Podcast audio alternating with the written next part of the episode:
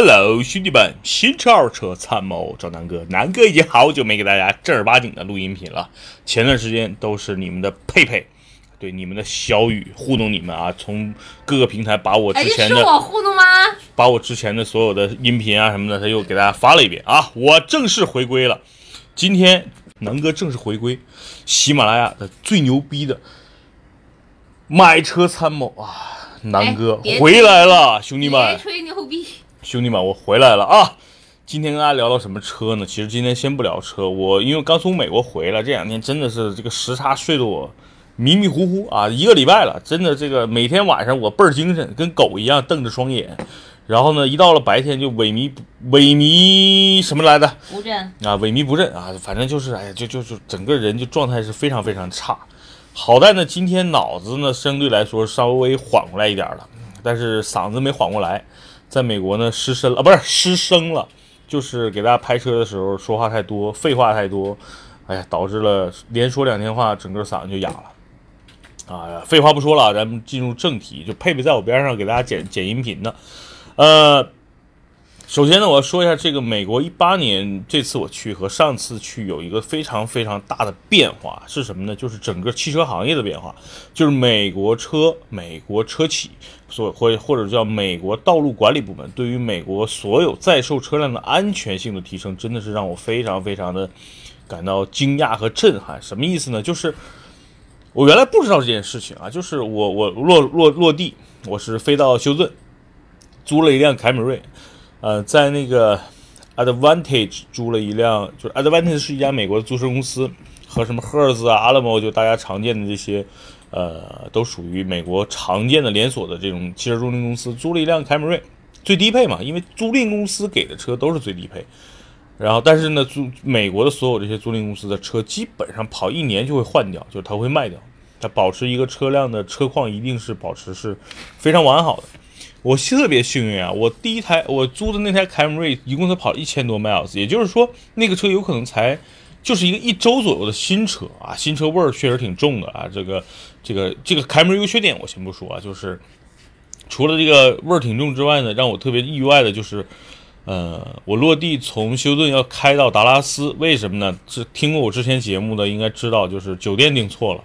就我飞的休顿，但是酒店订的达拉斯，然后又没法退。像我这种特别会过日子的人是吧？怎么能让这钱浪费了呢？他就开车去呗，累就累点，开了四个多小时到了达拉斯，然后在高速路上，大家想我一宿一在北京的时候前一晚上是没睡觉的，然后本来想在飞机上睡一睡，到了这个美国正好时差就倒完了，结果呢飞机上有有一些孩子在哭啊，一晚上我又没睡成觉，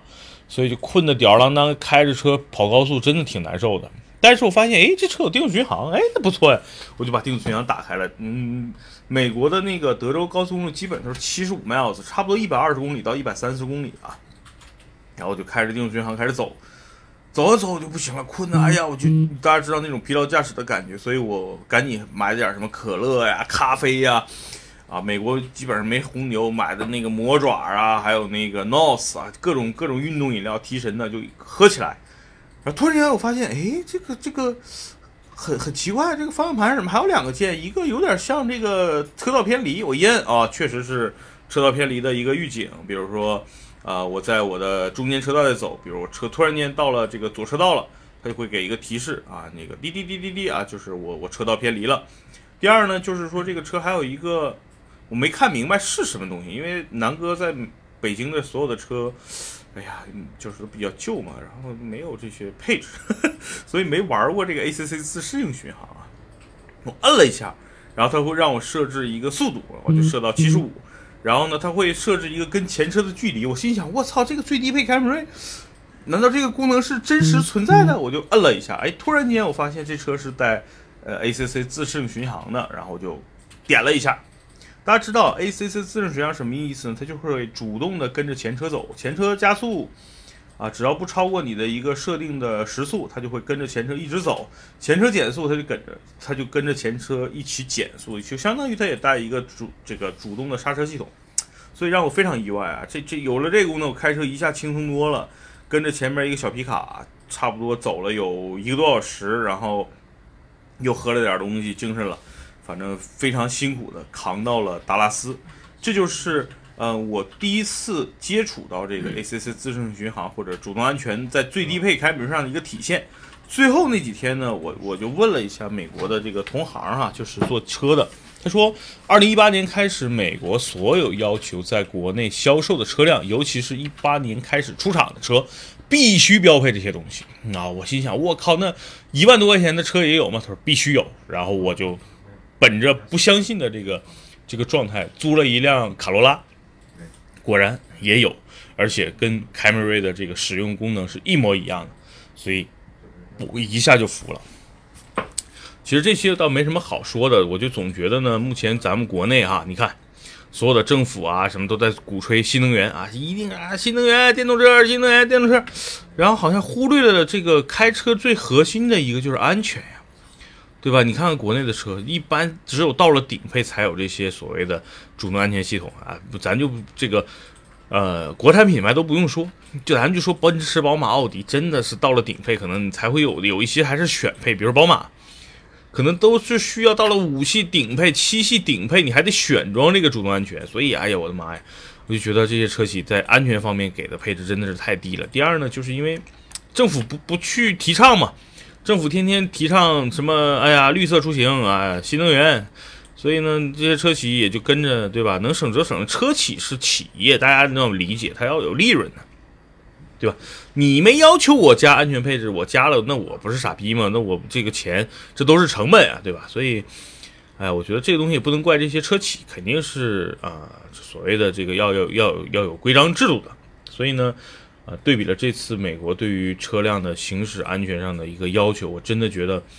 呃，咱们政府别天天什么新能源了，对吧？一个破新能源这么多年了，这电动车最多跑个三四百公里，然后对吧？电动车贬值到没人买。那大家之前可以听我之前说的那个关于电动车的有有几期音频，真的是目前技术不成熟嘛，慢慢来。咱们给电动车企业或者说呃这些新能源的企业时间，但是你别政府一刀切呀，对吧？我觉得政府应该关注一些啊交通。梳理啊，对吧？别那么拥堵啊，然后的这个这个安全的东西，毕竟我觉得人活着啊，真好。好吧，今天就跟大家分享一下在安全性上的一个见闻。呃，如果大家对这个呃对这个安全性有什么意自己的意见建议，可以在节目下方留言啊，也可以去各个平台，抖音啊，什么汽车之家、老司机啊，去看南哥最近发的一些在美国的啊有意思的见闻。好吧，别忘了这个你们的。美女主播佩佩就在我身边，让她给大家，让她给大家 say say goodbye，拜拜，拜拜，拜拜，拜拜，拜拜。